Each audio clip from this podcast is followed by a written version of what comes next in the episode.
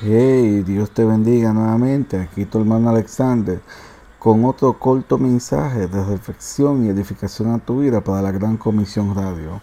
Estaremos hablando brevemente sobre la mujer virtuosa, lo importante de cómo debe caminar una mujer, de cómo debe dirigirse, de cómo debe edificar a su casa. Para eso estaremos eh, tomando referencia el libro de Proverbio 31, del versículo 10 en adelante, dice, Mujer virtuosa, ¿quién la hallará? Porque su estima sobrepasa largamente a las de la piedra preciosa. Se levantan sus hijos y la llaman bienaventurada, y su marido también la alaba. Muchas mujeres hicieron el bien, mas tú sobrepasa a todas. Asimismo, eh, podemos ver en, en el libro de Proverbios que tiene mucho que decir acerca de las mujeres. Por lo tanto, es oportuno que el libro termine con un cuadro de una mujer sabia, compasiva, firme en su carácter y de muchas habilidades.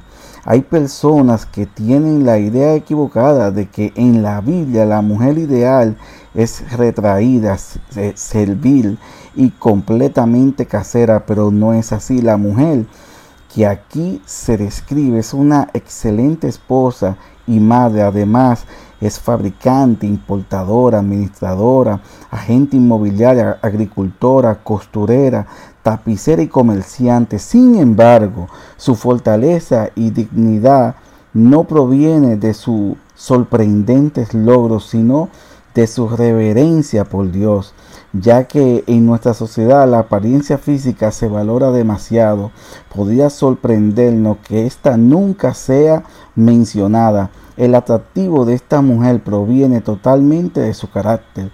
La mujer descrita en este capítulo tiene habilidades sobresalientes. La posición social de su familia es alta. Es más, tal vez no se refiera a una mujer en particular, sino que sea una descripción de los ideales para cualquier mujer.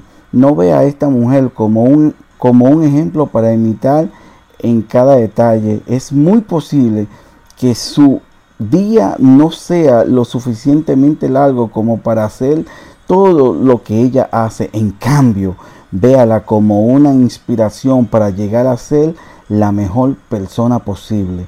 Posiblemente no podemos ser igual a ella, pero podemos aprender de su diligencia, integridad e ingenio. Asimismo, esto simplemente es una referencia de cómo nosotros, como una mujer, debe dirigirse, como una mujer debe edificar su casa, como una mujer debe edificar a su entorno. Así que Dios te bendiga, Dios te guarde.